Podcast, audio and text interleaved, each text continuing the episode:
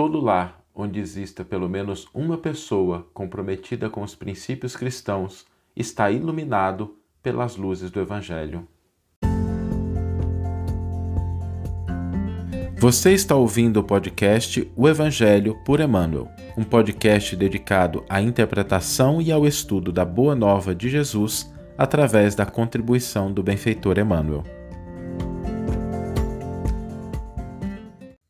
Hoje nós vamos refletir sobre uma situação pela qual muitas pessoas podem passar, que é a de incompreensão em relação aos valores cristãos, valores religiosos dentro do próprio lar. Quando a gente vivencia essa situação de a gente às vezes buscar um ajustamento em relação à mensagem do Cristo, em relação aos princípios do Evangelho, buscar ideias superiores, religiosas, independente da religião, independente se espírita, católica, evangélica, protestante, de outra denominação, às vezes a gente busca isso, a gente desperta para essa busca e a gente encontra dentro da nossa própria casa, dentro do nosso próprio lar, a incompreensão, às vezes a zombaria, às vezes a crítica, ao o afastamento. As pessoas pensam assim, ah, mas agora resolveu virar religioso, mas esse negócio de religião, e começam a não compreender aquela busca que nós empreendemos na direção do crescimento, do aperfeiçoamento. E muitas vezes, diante dessas reações, nós cometemos um equívoco, que é a gente começar a relacionar, a preocupar, a enfatizar a dureza do coração dos familiares, a indiferença daqueles que compartilham conosco do mesmo teto, a ignorância daqueles que estão ao nosso lado e não percebem aquilo que a gente já viu, né? o atraso daquelas pessoas que já deviam. A gente começa a relacionar essas coisas, dar atenção para isso, e isso demonstra, e me permitam aqui, né, Emmanuel que diz isso, então vou me permitir repetir, isso demonstra uma compreensão ainda limitada e equivocada dos princípios do Evangelho. Porque quando nós nos aproximamos do Evangelho, nós começamos a perceber o valor de determinadas atitudes, de determinadas posturas que têm, perante o Cristo, um valor muito maior do que aquele que a gente pode imaginar. E essas atitudes, essa postura, elas se configuram pela bondade oculta e silenciosa a bondade oculta e silenciosa ainda é uma das mais belas expressões da presença do Cristo e dos princípios cristãos. Não é à toa que Jesus disse, né? Não saiba a vossa mão direita o que dê a vossa mão esquerda. E eu sei que às vezes, dentro de casa, isso é difícil, porque a gente gostaria, o sentimento é real. A gente gostaria que as pessoas despertassem para aquilo que a gente já é capaz de enxergar, que as pessoas conseguissem visualizar aquilo que a gente já compreende. Isso, o desejo é natural, mas se esse desejo ele é natural, não é correto e não é adequado do ponto de vista cristão que na busca de concretizar esse desejo, a gente relacione os problemas, os defeitos do outro e a gente comece a colocar a nossa expectativa em relação à mudança de comportamento alheio. Porque aonde existe o amor verdadeiro, onde existe a presença real do Evangelho, existe o amor, a tolerância, a caridade. Quando a gente pensa nessas expressões do Evangelho, lembremos-nos sempre de que o bem verdadeiro é uma luz que brilha, é algo que se externaliza da gente.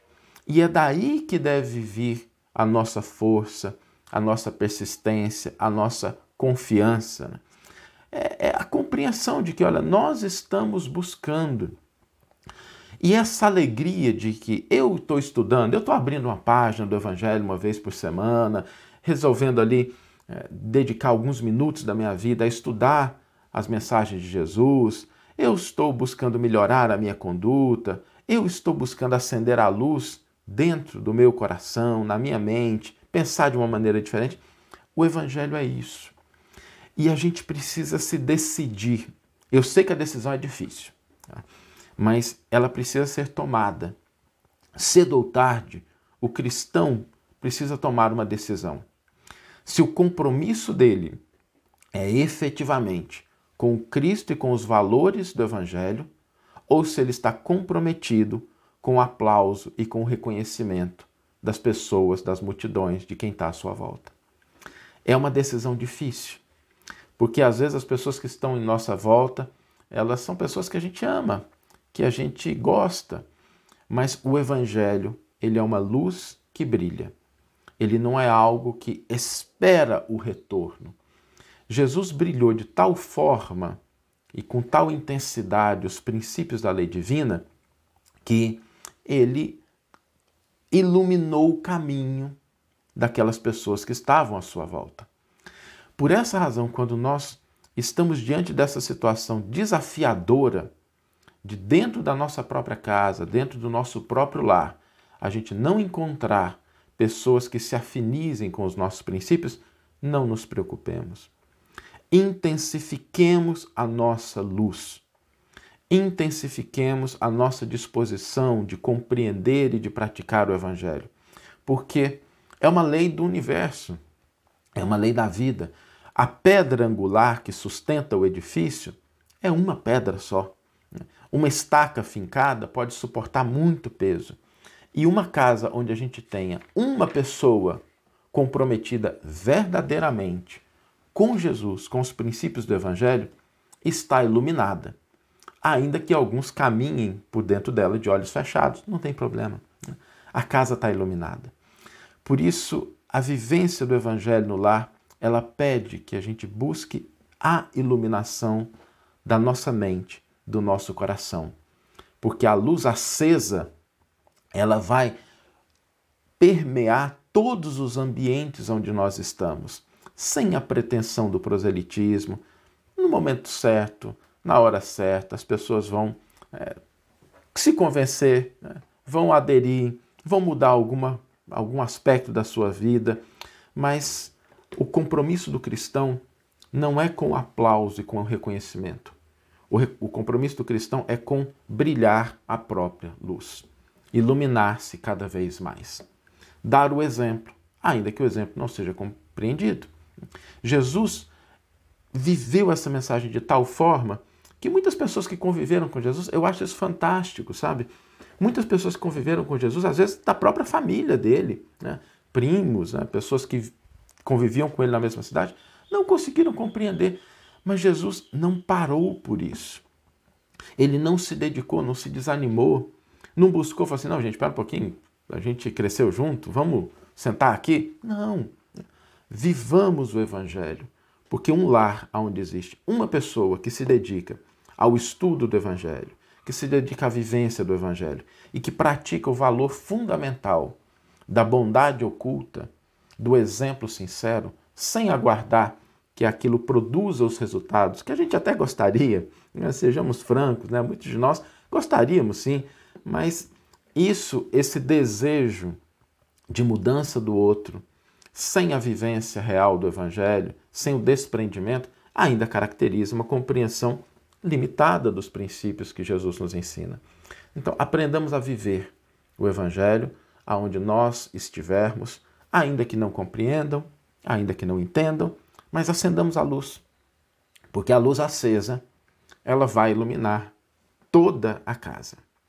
E a pergunta que a gente sempre deve se fazer para que a gente consiga colocar isso em prática é: o que eu estou vivendo, o que eu estou fazendo, de fato, se ajusta aos princípios do Evangelho? A minha conduta, o meu pensamento, o meu sentimento, se ajusta? Quanto está longe ou perto. E a gente buscar ir diminuindo essa distância com tranquilidade, é, sem se é, culpar ou menosprezar ou se criticar, mas ir caminhando. Se a gente estiver caminhando, a gente está aumentando a intensidade da luz que brilha dentro do nosso lar. Vamos então ler agora a íntegra do versículo e do comentário que inspiraram a nossa reflexão de hoje. O versículo é um versículo muito bonito que está em Atos dos Apóstolos, um livro extraordinário né, que mostra. E é interessante esse versículo surgir em Atos, porque Atos é o livro que registra o desenvolvimento do cristianismo, na sua história, no seu nascimento. E lá em Atos 16, 31, está registrado o seguinte: E eles disseram: Crê no Senhor Jesus e serás salvo, tu e a tua casa. E Emmanuel intitula o comentário Tu e tua causa. Aqui Emmanuel dá uma ênfase nessas palavras, né? Tu e tua casa. Emmanuel, quando ele vai comentar um, versículo do Evangelho, ele escreve um título. É bom a gente prestar atenção no título, porque o título mostra a perspectiva que ele vai adotar na interpretação, no estudo do versículo. Nos diz Emmanuel: geralmente encontramos discípulos novos do Evangelho que se sentem profundamente isolados no centro doméstico, no capítulo da crença religiosa. Afirmam-se absolutamente sós, sob o ponto de vista da fé, e alguns, despercebidos de exame sério, tocam a salientar o endurecimento ou a indiferença dos corações que os cercam. Esse reporta-se à zombaria de que é vítima, aquele outro acusa familiares ausentes. Tal incompreensão, todavia, demonstra que os princípios evangélicos lhes enfeitam a zona intelectual sem lhes penetrarem o âmago do coração.